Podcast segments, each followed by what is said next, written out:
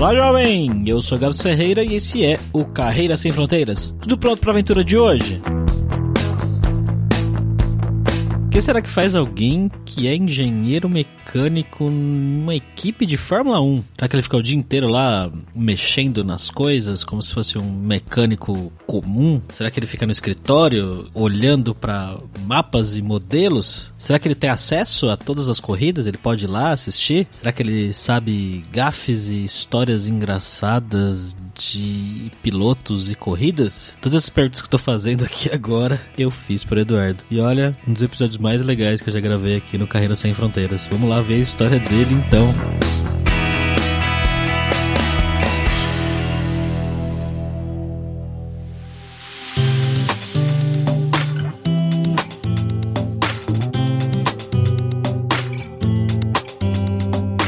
E para nossa primeira vez em Oxford, na Inglaterra, estamos aqui com o meu amigo viajante poliglota Fabrício Carraro. Como é que você tá, Fabrício? E aí, Gabs, eu posso dizer hoje, acho que pela primeira vez, que hoje não, hoje não, hoje sim, a gente vai falar Puts. com pessoas da Fórmula 1. A gente tá aqui pra bater o papo com o Eduardo. Como é que você tá, cara? Pô, tudo bom? Muito prazer estar aqui. Muito legal o trabalho de vocês e, e vamos lá.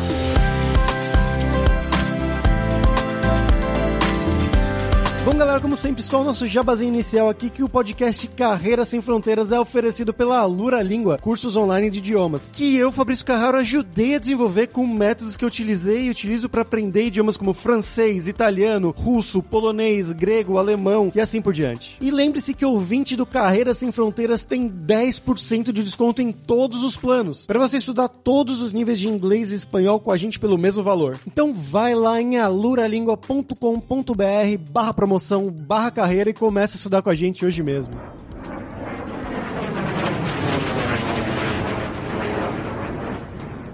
Bom, Eduardo, como sempre, né, a gente pede para os nossos convidados se apresentarem. Então, eu queria que você falasse um pouquinho sobre você, de onde que você é do Brasil, fala um pouco do seu background, né, o que, que você estudou, o que, que você fez e um pouco do seu passo a passo até chegar aí em Oxford. Foi um caminho até que foi bem planejado, na verdade, diferente da maioria das pessoas que acabam viajando de uma maneira meio que inesperada, né? No meu caso foi bem planejado, mas eu vim de Niterói, nasci em Niterói, no Rio de Janeiro. Você percebe pelo nasci já direto, né? pois é, né?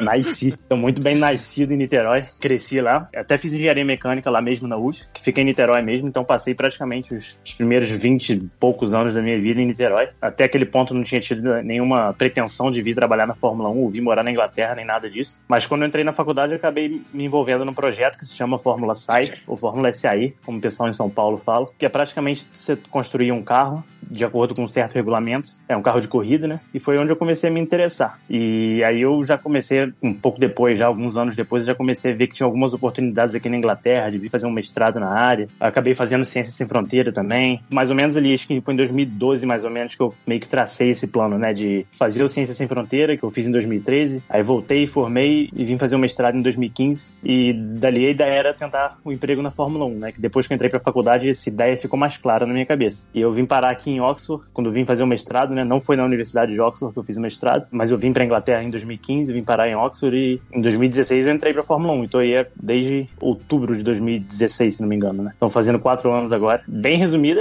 foi isso aí que aconteceu, né? Legal, cara. Queria saber exatamente, né? Você falou que você não, não pensava nisso originalmente, né? Mas é, você gostava de Fórmula 1 já ou não se importava muito? Assim, eu achava muito legal, mas eu também não me importava, digamos assim. Por exemplo, quando eu era pequeno eu acompanhava futebol e gostava gostava de jogar futebol. Uhum. Hoje eu não acompanho nada de futebol, mas ainda gosto muito de jogar futebol, né? Uhum. Então acho que a minha pegada com Fórmula 1 era mais ou menos essa. Eu achava muito legal, eu achava super interessante, mas ao mesmo tempo eu não, não acompanhava, né? Quando eu entrei na faculdade, eu comecei a acompanhar de fato. Né? Comecei a assistir todas as corridas e, e, etc. E como que funciona? Você falou que você foi fazer o mestrado aí, né, na Inglaterra. Como é que foi esse processo mesmo burocrático e tudo mais? Você simplesmente se aplica, aceitou, bora, visto pronto e já foi? Ou é, como é que é esse processo mais explicado, assim? Na minha situação, eu tenho cidadania italiana, que hum. obviamente facilitou bastante, pelo menos na parte do visto. Mas para você vir fazer um mestrado, assim, do que eu converso com pessoas que vieram do Brasil fazer um mestrado, mas que não têm cidadania europeia, a maior parte delas simplesmente faz é exatamente o mesmo processo que eu fiz, né? Você tem que fazer o, o IELTS, tem que ter um currículo, tem que ter um histórico traduzido, com tradução juramentada, um diploma com tradução juramentada também, e, se não me engano, uma carta de motivação você tinha que escrever também, né? E assim, a parte de aplicação do processo para a faculdade é bem simples né? Apesar de você ter que dedicar um tempo a preparar essa aplicação, não tem nenhum mistério em relação à documentação e etc.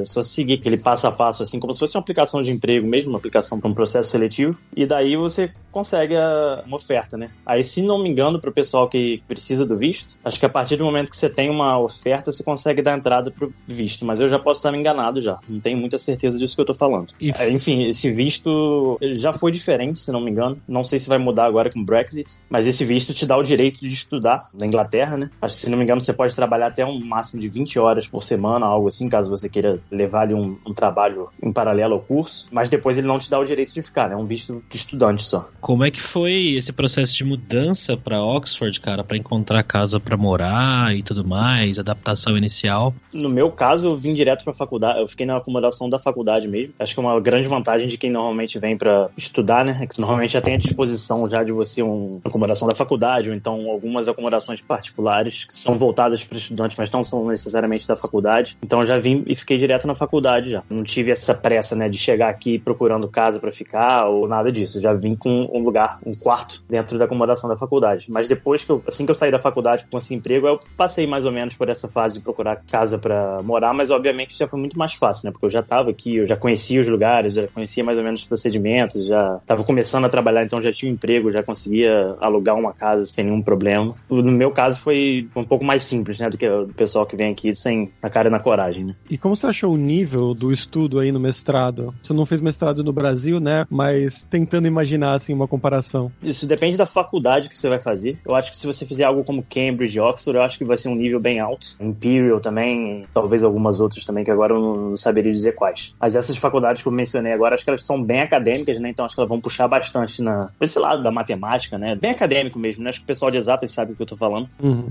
Mas assim, a que eu fiz aqui foi Oxford Brooks, né? Ela foi é aqui em Oxford mesmo, mas não é a famosa Universidade de Oxford, né? Eu não achei tão pegado, não. Tinha bastante trabalho, sim. Você tinha que se dedicar bastante para fazer os trabalhos, mas o acho que o nível acadêmico, assim, não era tão puxado, não, sabe? Acho que os trabalhos eram muito mais práticos do que acadêmicos em si. Era um negócio muito mais voltado para a indústria. O mestrado foi em engenharia mecânica também? Então, o mestrado aqui foi um mestrado em motorsport, né? Que é praticamente um mestrado em engenharia mecânica, só que com foco na parte de motorsport, né? Que é a parte de engenharia automobilística, voltada para corridas, que é muito parecido com a engenharia automotiva, né? Que é voltada para carros de maneira geral, mas essa foi voltada para motorsport, só para a parte de corridas. Assim, apesar de não ter feito mestrado no Brasil, a maneira como funciona o esquema de você fazer um bacharelado um mestrado aqui é praticamente a mesma coisa que você fazer um bacharelado no Brasil, né? Que o bacharelado no Brasil você demora, na engenharia, você demora cinco anos e aqui você demora para fazer o curso mais o mestrado são cinco anos também, caso você faça um ano de estágio, que eles têm um ano aqui dedicado totalmente ao estágio. Apesar de não ter feito mestrado lá, eu acho que eu fiz aqui é muito parecido com o que eu fiz lá na, na faculdade, né? De maneira geral, porque, como eu disse, é praticamente a mesma coisa, né? O final de, da, do curso lá é praticamente o mestrado daqui. Pois é, rapaz, eu fiquei puto quando eu descobri sobre isso daí, que na Europa em geral, né, as leis de universidade, como eles organizaram as universidades é bem parecido, e na maioria dos países é exatamente como você falou, é três anos de bacharelado mais dois de mestrado. E eu sofri cinco anos para tirar não, o meu bacharelado, chega aqui você só tem um bacharelado de cinco anos, e os caras falam, não, eu tenho bacharelado e mestrado, mas no final estudou provavelmente as mesmas coisas, né? Eu fico meio puto também que eu penso, eu tô com 29 agora, né? Mas eu penso, pô, podia estar trabalhando já, em vez de estar trabalhando há quatro anos, podia estar trabalhando há seis, já poderia estar bem mais à frente, né? Você pensa a quantidade de coisa, não sei se foi o seu caso, mas quantidade de coisa que eu estudei no Brasil que era, parecia que era só pra encher linguiça, sabe? Ah, sim, E vários, ficar cinco vários. anos lá. Nossa, eu tive aula de direito. Tipo, curso de engenharia mecânica, velho. Eu fiz acho que, sei lá, duas administrações, duas economias, uma cidadania. Dava pra tirar fácil aí uns, uns dois semestres só de só dessas matérias, assim. Sim, então sim. lá pra encher o curso mesmo.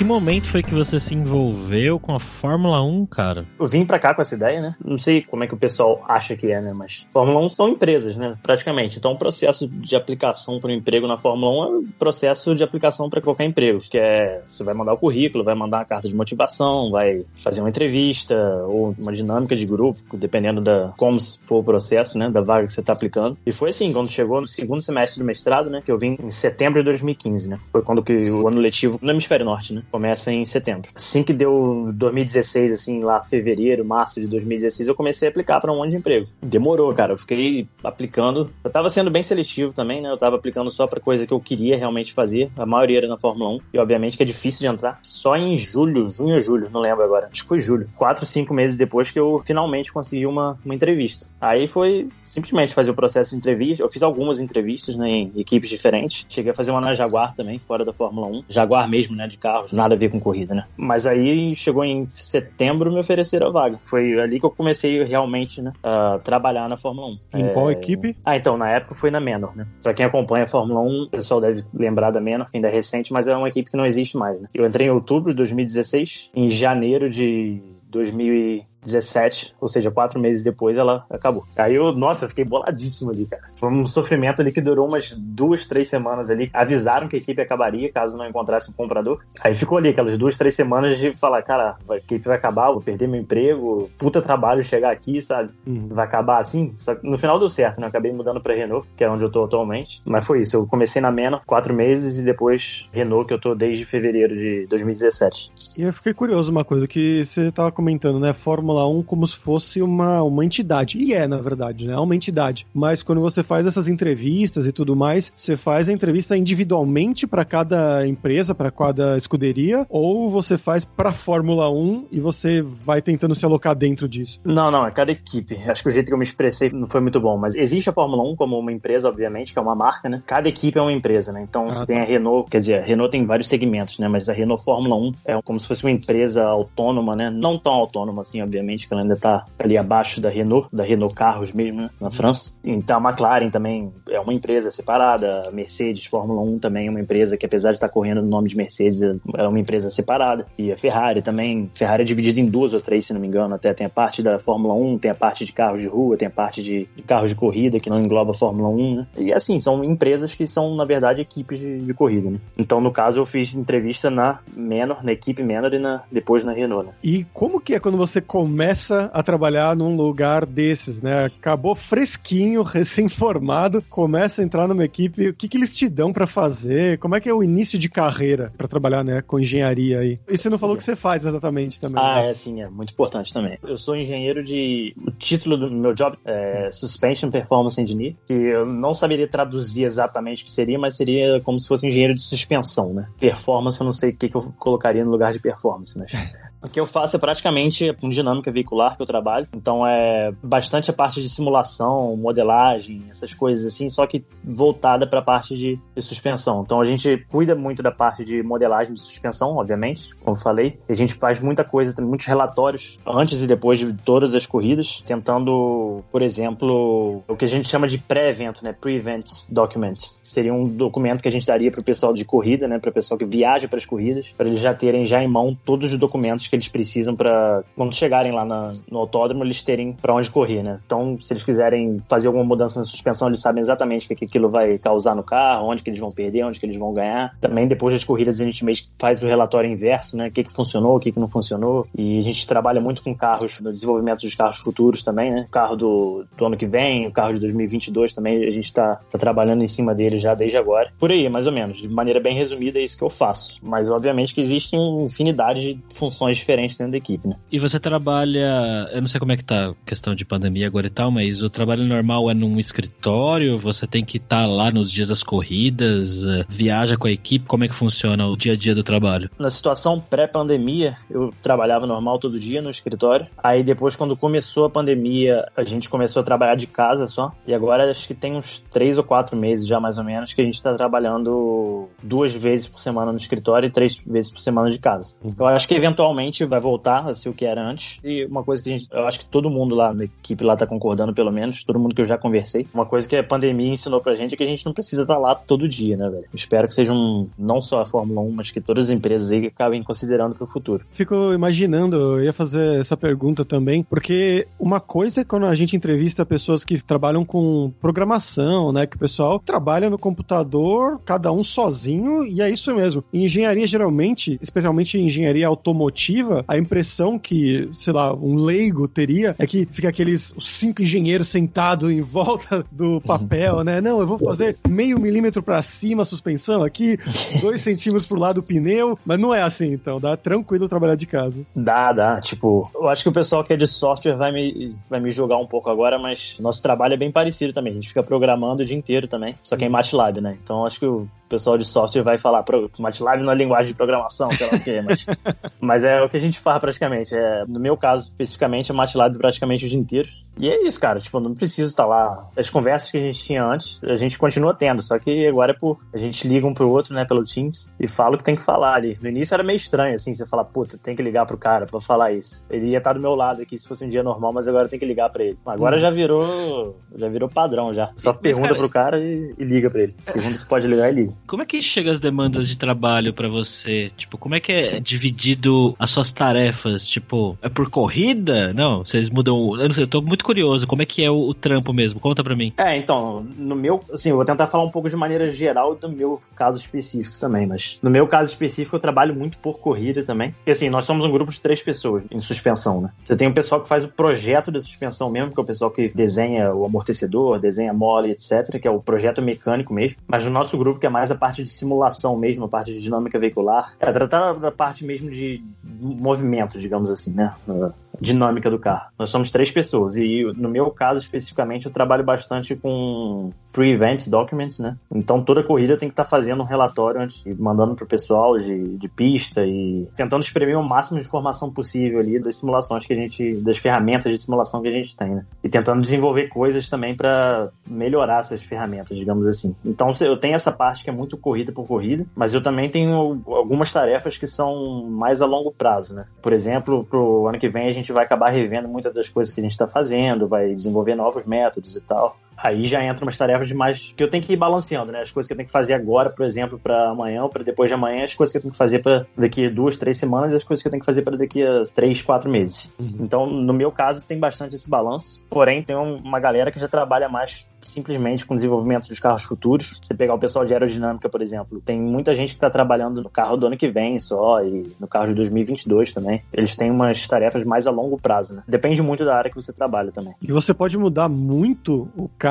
de uma corrida para outra. Às vezes fala, puta, essa daqui tem mais subida ou essa daqui tem mais é mais reta, retas mais alongadas, enfim. Qual que é o limite assim de variação que você pode fazer num carro? Sim, tem bastante coisa que a gente pode fazer, né? Mais do que a, a maior parte, das, pelo menos das categorias que eu sei também, que não tem tanta liberdade assim para mexer no carro. Mas a gente tem bastante ajustabilidade. Por exemplo, vocês acompanham a Fórmula 1 ou não? Por cima. Então, a gente teve agora uma corrida no Bahrein, né? Esse final de semana. Com essa situação de pandemia, tá sendo meio maneira que eles estão fazendo, por exemplo, tá fazendo duas corridas em, na Áustria, duas corridas na Inglaterra. Aí agora, nesse caso, é o Bahrein tá acontecendo isso com o Bahrein. Teve uma esse final de semana e vai ter outra agora, uma semana depois do Bahrein de novo. Só que essa segunda do Bahrein, eles cortaram um pedaço da pista, né? Então era uma pista que tinha, sei lá, 15 é, curvas, não sei, mais ou menos 15 curvas. Aí caiu para umas 7 ou 8 curvas agora, bem mais reta, e o ajuste do carro é completamente diferente. Então, assim, o carro tá andando na pista que é fisicamente a mesma, né? Mas só o fato de você colocar mais curvas, quer dizer, no caso, tirar algumas curvas, muda totalmente o ajuste do carro. Obviamente que tem algumas coisas que continuam as mesmas, né? Por exemplo, a temperatura provavelmente vai ser muito parecida, a temperatura do ar, as características do asfalto também são bem parecidas. Então, tem muitas coisas que são parecidas, obviamente, porque você está no mesmo lugar, mas tem outras coisas que mudam completamente. E, assim, existe uma grande quantidade de, de coisas no carro, assim, que a gente consegue ajustar para adequar a cada pista, né? Eu acho que a principal delas é, provavelmente, aerodinâmica, que cada pista vai ter uma, digamos assim, um balanço, digamos, é, acho que um balanço, balanço é a palavra certa. Que é, os ajustes de aerodinâmica são muito, ou você coloca muita carga vertical, só que acaba perdendo muito em reta, ou o contrário, né? Então você acha um balanço ali perfeito para cada pista. Cada pista que é um ajuste diferente e por aí vai. Tudo sai em torno disso, praticamente. Cara, e acontece de, tipo, sei lá, vou chutar um caso extremo aqui, mas acontece um acidente com alguém da equipe, né, durante a corrida, e na hora alguém já fala assim, putz, só foi o Eduardo que errou aqui na suspensão, que errou na calibragem, sei lá. Botou 3 milímetros pra cima, né? então, acho que pode ter alguma coisa assim que acho que acabe voltando para você, mas normalmente acho que essas informações acabam passando por muita gente até chegar num caso assim, de dar algum problema, sabe? De quebrar alguma peça e tal. Por exemplo, alguém desenha uma peça, a peça vai ser testada não sei onde, depois vai pra não sei onde. Então tem que falhar, acho que tem que quebrar uma cadeia muito grande de coisas, né? Pra... É difícil responsabilizar uma pessoa só, né? Existem casos, são quantas assim, que pessoas? às vezes, assim, velho. Na Renault são 700 pessoas na parte de chassi e acho que na parte de motor acho que são umas 300 pessoas, não sei te dizer agora. A parte de motor é na França, né? Ela fica lá em Paris e a parte de chassi aqui na, na Inglaterra. Mas são 700 pessoas aqui mais ou menos. Tem umas 300 lá. Que você, ouvinte, não imaginava que precisava de tanta gente pra colocar um carro pra correr. Pois é. Mas assim, se você pensar bem, tem tipo, tem o pessoal de RH, tem o pessoal de marketing. Então, assim, é, não é todo mundo que tá trabalhando diretamente no carro, né? Tem pessoal que tem que fabricar o carro também. Então, Curiosidade que bateu aqui agora, você tem acesso a todas as corridas, se você quiser, né? Você pode ir lá assistir, ou não? não, não, não posso não. De casa eu consigo ter acesso a muita coisa que tá acontecendo na corrida. Muito mais do que é mostrado na, na televisão, mas ter acesso físico à corrida não, que é bem restrito, sabe? Você tem um número de, máximo de pessoas que você pode levar Hum. e a Fórmula 1 controla bastante isso. Então só o pessoal de pista mesmo que, que vai pra corrida. A não ser que seja necessário levar uma pessoa específica extra. Mas você gosta do esporte em si, cara, hoje em dia? Tipo, você, você acompanha bastante tudo, não só profissionalmente falando, eu digo, você torce pra alguém? Eu torço pra gente, mas é... mas assim... Boa resposta. É. assim, eu, eu comecei a acompanhar de fato, lendo lá em 2010, assim, desde lá eu acompanho realmente. Eu não assisti todas as corridas, mas assisti quase todas as corridas. Mas assim, eu nunca tive um piloto favorito, nem nada disso. Eu torcia muito pro Massa quando ele tava correndo, mas assim, ele de 2010 pra cá, ele nunca chegou muito perto de, de ganhar. Chegou a fazer um pódio um outro, fez uma pole também. E era pra quem eu torcia mesmo. Qualquer pessoa que ele tivesse disputando posição contra, eu torcia pra ele, mas como ele não chegou perto de ganhar, não teve aquele sentimento, né, de estar de tá torcendo pra alguém que tá ganhando e tal. Eu não tô com a musiquinha. Ah, é, não tocou musiquinha, porra. Mas é, agora eu torço pra gente, praticamente, né? Se eu criei rivais agora, que antigamente eu só torcia pro Massa, mas agora eu tenho rivais também, né? O pessoal que são os nossos rivais diretos no campeonato. Американская фирма Transceptor Technology приступила к производству компьютеров «Персональный спутник». E agora vamos pro nosso momento viajante poliglota com o Fabrício Carraro, que ainda não conhece Oxford. Oxford, exatamente não. Mas sabia, Gabs, que eu fiquei surpreso aqui, que eu tava vendo, pesquisando algumas coisas né, sobre Oxford pra falar aqui hoje no programa. A primeira surpresa foi que Oxford tem um nome em português que é Oxônia, ou Oxônia, é com X, então eu imagino que seja Oxônia. Tem uma tradução, né? Várias cidades dessas, né? Londres mesmo é uma tradução afinal, mas foi uma curiosidade que eu falei, nossa, Oxônia, interessante. E a outra foi que uma das minhas bandas preferidas, que eu gosto realmente muito, é da região ali de Oxford, não da cidade exatamente de Oxford, mas uma cidade bem pertinho ali que chama Abingdon, que é a banda Radiohead. Conhece, Gabs? Cara, quem não conhece Radiohead, né? O show Exatamente. deles ano passado, foi muito bom. Você foi no show deles? Nossa, eles são realmente fantásticos. É uma coisa que eu lembro que quando eu era adolescente, assim, eu não gostava muito de Radiohead, eu achava meio deprê demais, mas depois você vai crescendo, né, seu gosto vai mudando um pouquinho, e eu fui conhecendo mais coisas da banda e fui cada vez gostando mais e mais. Então tem músicas fantásticas, né, Creep, Fake Plastic Trees, e uma que curiosamente hoje, exatamente no dia dessa gravação, soltou aquele rewind do Spotify, que mostra as músicas que você mais ouviu naquele ano, as bandas que você mais ouviu naquele ano. E pra mim, Radiohead estava entre essas bandas que mais ouvi em 2020, talvez por ter sido um ano um pouco mais deprê mesmo, mas e uma das músicas também que é Paranoid Android.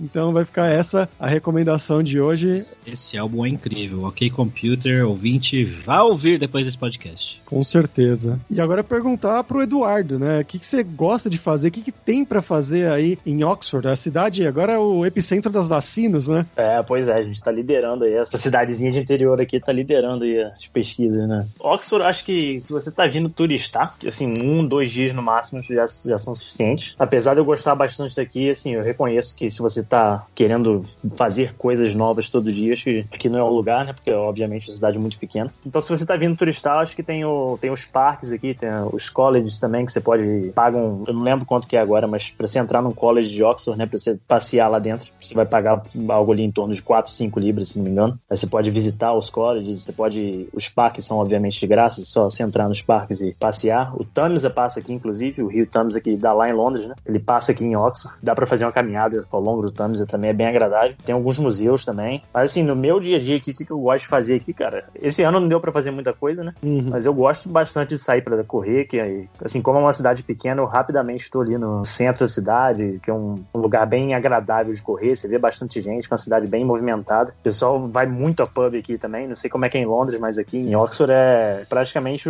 a maneira do pessoal se encontrar, né? O pessoal vai para um pub, toma uma cerveja, depois vai para outro pub, toma outra cerveja e é o que tem para fazer aqui, né? Praticamente pro pessoal que mora aqui, né? Muita gente que anda de bicicleta também, é, né? Esse pessoal que gosta de, de andar de bicicleta em estrada mesmo, nessas né? bicicletas mais feitas para corrida, digamos assim. Então, uhum. em termos de esporte que eu vejo muito pessoal fazendo é isso, é correr também, é andar de bicicleta. É uma cidade muito boa para bicicleta, inclusive. O pessoal se locomove muito de bicicleta aqui, é bem tipo Amsterdã mesmo, que é uma cidade pequena, então é bem fácil fazer isso. Mais ou menos isso aí que é a vida em Oxford. Esse clima feio também, que é clima típico daqui, né? É verdade, negócio que chove direto mesmo. É, assim, eu sou meio contra esse estereótipo que colocaram aqui, né? Mas assim, eu tenho uma explicação, que eu acho que é o seguinte, é, se você comparar os, pelo menos pro Rio, eu nunca vi os dados para São Paulo, mas no Rio, acho que você tem em média 97 dias de chuva por ano. E se você pegar Londres, são 104. Então você pensar, pô, tem nem 10 dias a mais de dias de chuva em Londres do que no Rio, né? Só que a questão é que mesmo que não chova tão frequentemente, o tempo tá sempre feio.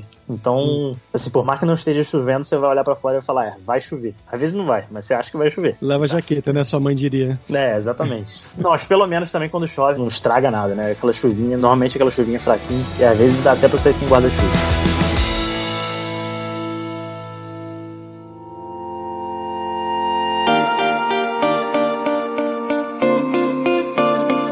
Trabalhar com o pessoal daí da empresa, né? Uma empresa, afinal, francesa, mas o pessoal que trabalha em Oxford, eles são ingleses, são franceses, é tudo misturado. Como é que é esse contato do dia a dia, né? Da dinâmica do dia a dia? Aqui é bem internacional também. Acho que a cidade de Oxford é bem internacional por causa dos estudantes, principalmente. Mas a Renault, apesar de ser francesa, essa mesma fábrica que eu trabalho agora, ela já foi muitas outras coisas antes, muitas outras equipes antes. No caso, agora a Renault comprou aquela fábrica, já faz uns quatro anos já. Voltou a ser Renault, que ela já tinha sido Renault antes. Tirando a Renault, ela já foi Lotus, já foi Benetton, já foi Renault, aí depois deixou de ser Renault, voltou a ser Renault agora. Então, assim, o pessoal que tá lá não necessariamente tem esse vínculo com a Renault, sabe? Eles estão com um vínculo com aquela fábrica ali. E normalmente, se uma outra equipe comprasse essa fábrica, essas pessoas provavelmente teriam que assinar um novo, novo contrato, né? Não sei como é que seria esse procedimento, mas apesar de ser uma equipe francesa, não necessariamente tem vários franceses lá por isso, né? Por essa questão. E é bem internacional, por exemplo, meu grupo, esse grupo de três pessoas que eu falei, sou eu, um romeno, um indiano, e nós fazemos parte do grupo de dinâmica veicular. A gente está dentro desse subgrupo de três pessoas, o grupo de dinâmica veicular, que é o grupo acima desse, tem 23 ou 24 pessoas que são 15 nacionalidades diferentes, se não me engano. Eu não lembro a última vez que eu contei, mas é mais ou menos essa a ordem de grandeza aí de, de nacionalidades diferentes dentro do nosso grupo, né? Tem holandês, grego, malaio, francês,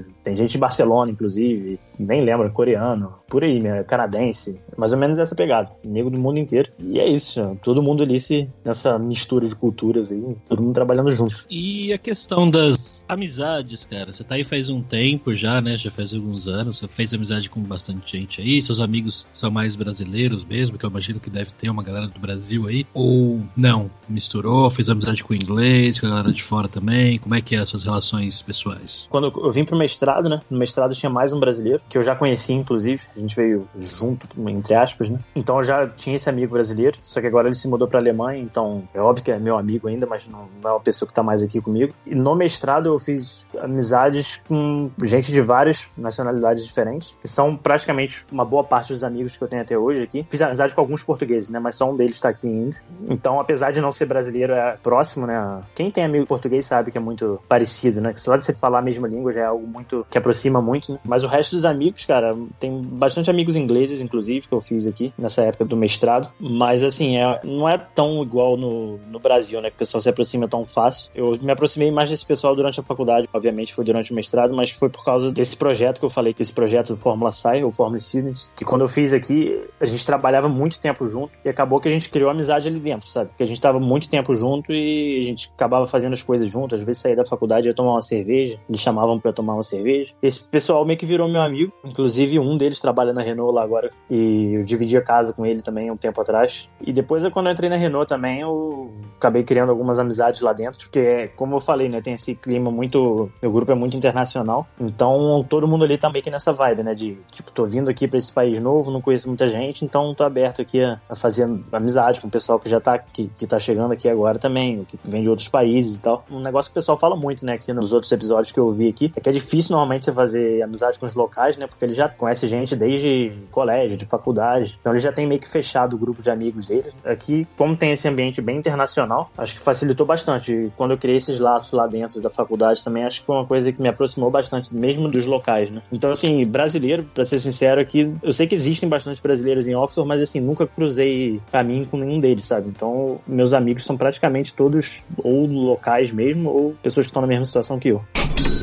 Bom, agora vamos falar sobre dinheiro, cara. Queria que você contasse um pouco como que é a relação do custo de vida para viver em Oxford. Eu imagino que seja mais barato que Londres, mas eu imagino que deva ser parecido. É barato ir no mercado aí, sair para beber e comer. Conta mais pra gente é mais barato que Londres, você tá certo nisso. Eu acho que o aluguel aqui é uma das coisas mais difíceis de. que mais são comparáveis a Londres, digamos assim. Por exemplo, aqui a gente mora numa casa que tem. é como se fosse um quarto só, mas a gente tem um segundo quarto bem pequenininho. Então, funcionalmente, é como se fosse uma casa de um quarto só, mas com esse quarto extra. E a gente tá pagando em torno de. com as contas, em torno de 1.400 libras aqui, eu e minha esposa, né? É bem perto do centro, então a gente tem essa facilidade. Se fosse no centro de Londres, obviamente seria muito mais caro que isso, pra você alugar uma, um apartamentozinho desse tamanho. Eu ainda acho que é um pouco caro comparado ao resto do país, né? Se você for pro norte, você conseguiria alugar essa mesma casa aqui, em vez de pagar 1.400 contando com as contas, você ia pagar 800, 900. Se fosse lá em Manchester, em Liverpool, essas coisas. Mas o resto eu acho que você consegue achar coisas baratas, assim. No centro de Oxford, você normalmente vai pagar bem caro nas coisas. Você vai achar, por exemplo, você toma uma cerveja em algum pub que é bem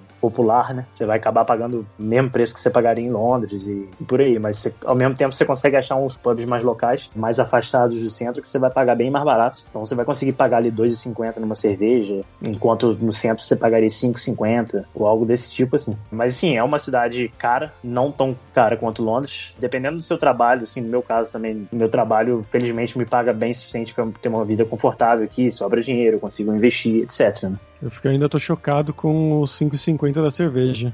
Pô, você já tomou cerveja em Londres? Já, cara. Então, pô. A não ser que você tenha ido no mercado comprar cerveja. Mas é... Não, é isso aí mesmo. Eu tava pensando aqui, eu fiquei curioso com uma coisa, que eu não sei se você vai ter para falar, ou se você tiver, você vai poder falar também, mas vocês ficam sabendo de histórias de bastidores, assim, das corridas, de pilotos, que o piloto ficou bravo, chutou o carro, ou que, sei lá, foi correr a corrida de ressaca esse tipo de coisa. assim, não, não. Tem algumas, mas mais acho com o pessoal da equipe mesmo, sabe? Não com os pilotos especificamente. Acho que eles ficam no hotel deles, eles, eles fazem a. O rolê deles é diferente, né, do, do nosso. Então a gente acaba não, não sabendo muito. Uma coisa que a gente consegue ver, obviamente, é o que tá acontecendo ali na pista mesmo, né? Por exemplo, numa reunião a gente consegue ouvir, eu consigo ouvir todas as reuniões e tal. Apesar de eles estarem na pista, né? Eles fazem a reunião pelo rádio. Então todo mundo no seu próprio rádio ali, eles fazem a reunião se comunicando através do rádio. Então, isso é transmitido pra gente também. A gente consegue ver alguma, de vez em quando os pilotos dão uma zoada em alguém, umas coisas assim. Eu nunca vi nenhuma história de bastidor que fosse comprometedora para ninguém, não. Deve ter, mas eu não sei nenhuma delas, não. Okay, Bom, Eduardo, agora é hora do perrengue, que é aquela hora que a gente pede pros nossos convidados contarem histórias engraçadas, gafes, mix, coisas divertidas que tenham acontecido com você esse tempo todo aí fora do país. Pode ser com a língua, com o trabalho, em casa, não importa. Como eu falei, né? Eu ouvi alguns podcasts antes eu sabia que essa pergunta vinha. Aí eu fiquei pensando, por que, que eu vou falar, né? Aí eu lembrei de uma que aconteceu com a minha esposa, mas jura pra mim que não foi isso que aconteceu, mas acho que todo mundo já passou por isso. Até em português acontece isso comigo. Quando alguém fala alguma coisa e você não entende, aí você fala assim, você dá uma risada e torce pra não, Sim. não esteja se comprometendo. Eu lembro uma vez que a gente tava na Boots, né, que é uma farmácia aqui. Acho que a mulher elogiou a bolsa dela, a mulher do caixa elogiou a bolsa dela. Aí ela perguntou logo depois: Ah, você tem cartão da Boots? Aí ela falou: Não. Aí ela perguntou depois: Ah, você quer fazer um cartão da Boots? Aí, tipo, minha esposa nunca falaria que sim pra isso. Ela falou: Ah, sim. Aí eu olhei pra ela assim, fiquei me pensando assim: ela não queria falar isso. Aí de repente a mulher começou a puxar uma caneta, um papel, ah, bota seu e-mail aqui, babá, e ela preenchendo tudo. Aí quando ela terminou de preencher, eu falei: Você não queria fazer esse cartão, queria? Ninguém Ela, "Não." História do mundo que é fazer esse cartão. É, exatamente. A lembrança que eu tenho é que ela me falou, não, não entendi que ela perguntou, eu falei que sim. Aí ela acabei fazendo o cartão. Hoje ela jura pra mim que não foi isso que aconteceu. Mas pra mim foi isso que aconteceu. E tem uma também, que aqui eu dirijo aqui, né? Foi a primeira vez que eu dirigi aqui, que foi fazer uma entrevista. Eu costumava alugar carro pra ir pras entrevistas, né? Que era pra me forçar e do lado direito, né? Eu aluguei o carro, logo saindo da locadora, assim, totalmente focado, né? Falei, tem que ficar desse lado, tem que ficar desse lado, tem que ficar desse lado. Só que não tinha nenhum trânsito em volta, eu era o único na rua. Aí quando chegou no cruzamento, tinha uma rotatória. Uma rotatória, não sei se tem no resto da Europa, nunca vi no Brasil, pelo menos. Que ela é só pintada no chão só. Então você não tem nenhuma barreira física ali que te impeça de passar por cima da rotatória, né? Aí eu entrei na rotatória no sentido contrário, apesar de eu estar totalmente focado em ficar do lado certo. Na hora que eu bati na rotatória, eu entrei no sentido contrário da rotatória, vi um carro do outro lado. Só que assim, era bem, era um lugar bem devagarzinho, sabe? Um trânsito bem, bem lento, né? Então não deu nada. Eu freiei assim, os caras ficou olhando para mim assim, tipo, cara, que porra você tá fazendo, velho? Aí ele continuou, aí eu dei ré e fui certo assim também. Eu fiquei assim, nossa, velho, eu andei 100 metros e já, já fiz uma cagada aqui já. O pessoal deve estar acostumado aí, né? Turista. É, ainda mais que era no centro de Oxford, que deve ser um lugar que tem bastante gente, que nem eu naquela época, né? Na verdade, dirigir é, é tranquilo aqui, eu me adaptei bem rápido. O problema é mais no início, quando você tá sozinho mesmo. Se não tá sozinho, você não tem referência de ninguém fazendo nada. Acabei fazendo cagada, né? Mas assim que você tá no meio do trânsito, assim, você vai seguindo o fluxo e, e vai. Não tem muito mistério, né? Maravilha, então. Obrigadão, Eduardo, cara, pela sua participação, pelo seu tempo aí. Você quer divulgar alguma coisa? Não, não tem nada. Só torçam pra Renault, só. Comprem as merchandising da Renault.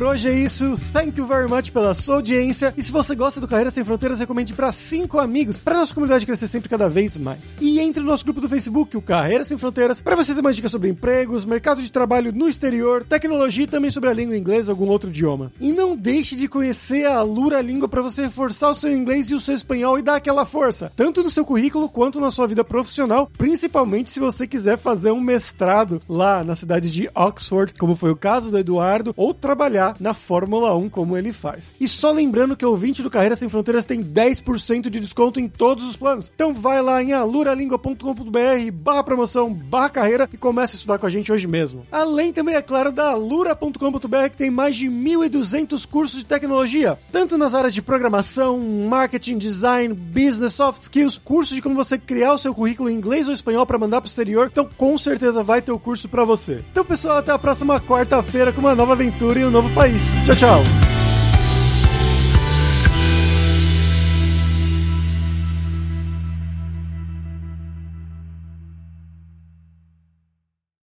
Este podcast foi editado por Radiofobia, podcast e multimídia.